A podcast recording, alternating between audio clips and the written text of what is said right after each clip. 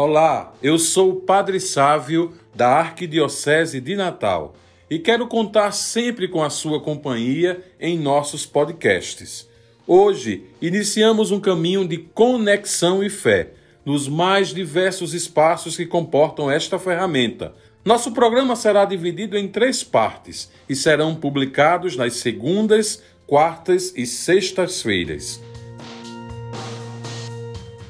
Espero que você aprecie e sirva para a minha e a sua reflexão acerca de um assunto tão amplo, importante e desafiador.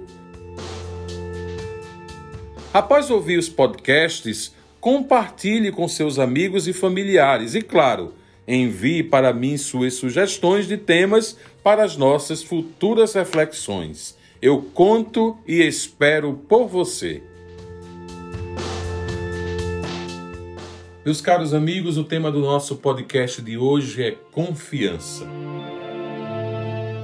Confiar é possível? É próprio da juventude o gosto pela aventura. Pensando bem, desde os primeiros passos que damos em nossa vida, estamos entrando numa aventura, correndo o risco de cair. Mas quem não vence o medo de caminhar nunca vai correr. Tudo o que se faz pela primeira vez gera insegurança porque o que é desconhecido provoca medo. Medo de dar um passo, medo de andar de bicicleta, medo de encontrar uma turma nova do primeiro dia de aula, medo das provas. Cada etapa da nossa vida tem suas inseguranças particulares. Quando a aventura da vida de uma criança é protegida pelo amor dos pais, dos irmãos, ela se sente segura para arriscar, porque confia nas orientações que lhe são dadas. Dois braços abertos esperando a criança dar dois passinhos para receber um abraço, uma mão forte no banco da bicicleta,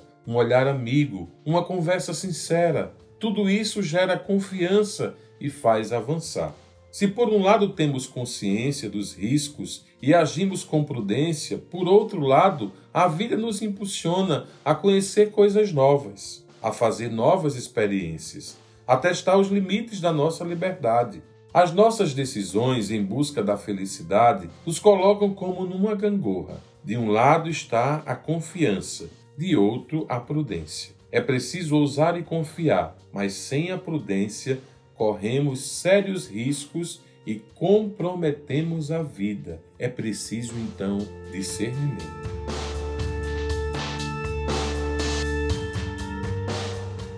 É nossa inteligência que avalia em que altura estão a confiança e a prudência, conforme a ação que vamos praticar. O ser humano é um eterno aprendiz, e aprender a viver é processo que acontece na vida inteira. O primeiro lugar onde aprendemos alguma coisa é na família, depois na escola, com os amigos e também na igreja. Se nós não confiássemos nos outros, seria impossível viver. Confiamos na pureza da água que bebemos, na qualidade do pão que compramos, na indicação do médico, nas notícias dos jornais, na pessoa que nos oferece carona. Um dos sinais de maturidade da pessoa é a sua capacidade de perceber quem pode ser confiável e para quê. Não vamos perguntar a um engenheiro qual o melhor remédio para a dor de cabeça.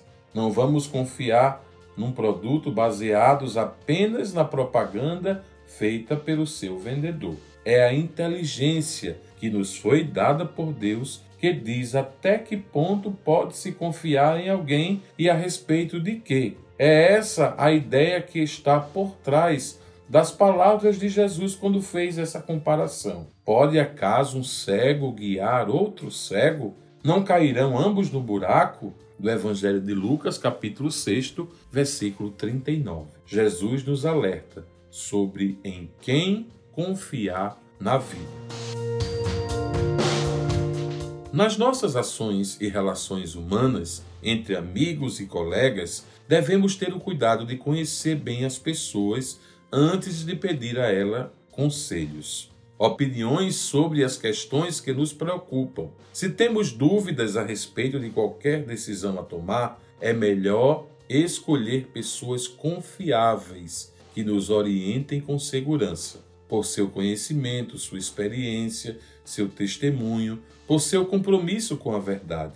Muitas vezes estas pessoas estão bem mais próximas do que nós possamos imaginar. Professores, pais, catequistas, sacerdotes, religiosos, religiosas, lideranças da comunidade. Assim podemos ir formando uma corrente com estes elos: o amor, a prudência, a liberdade e a confiança, que estão ligados entre si pela inteligência, porque é ela que vai dar uma resposta verdadeira a respeito de cada um desses elos.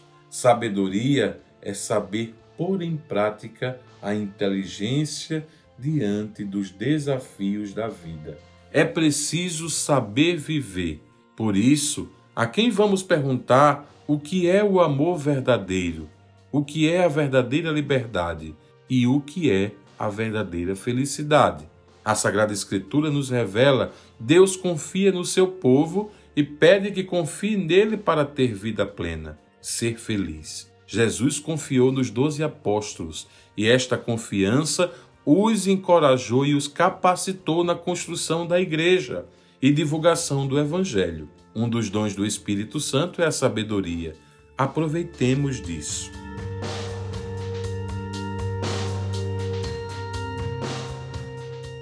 Meus irmãos e minhas irmãs, em quem estamos colocando a nossa confiança?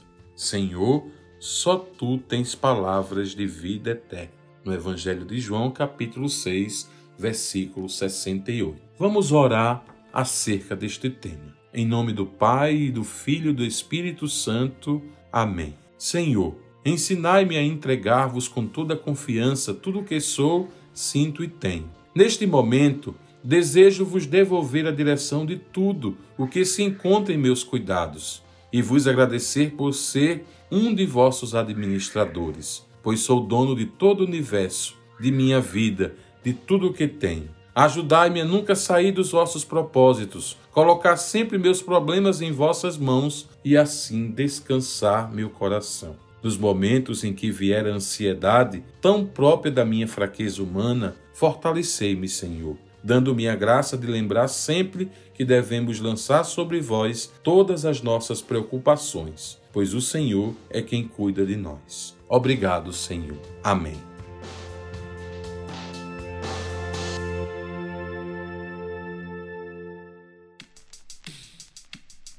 Esse podcast foi editado por Parva Satos, podcast e multimídia.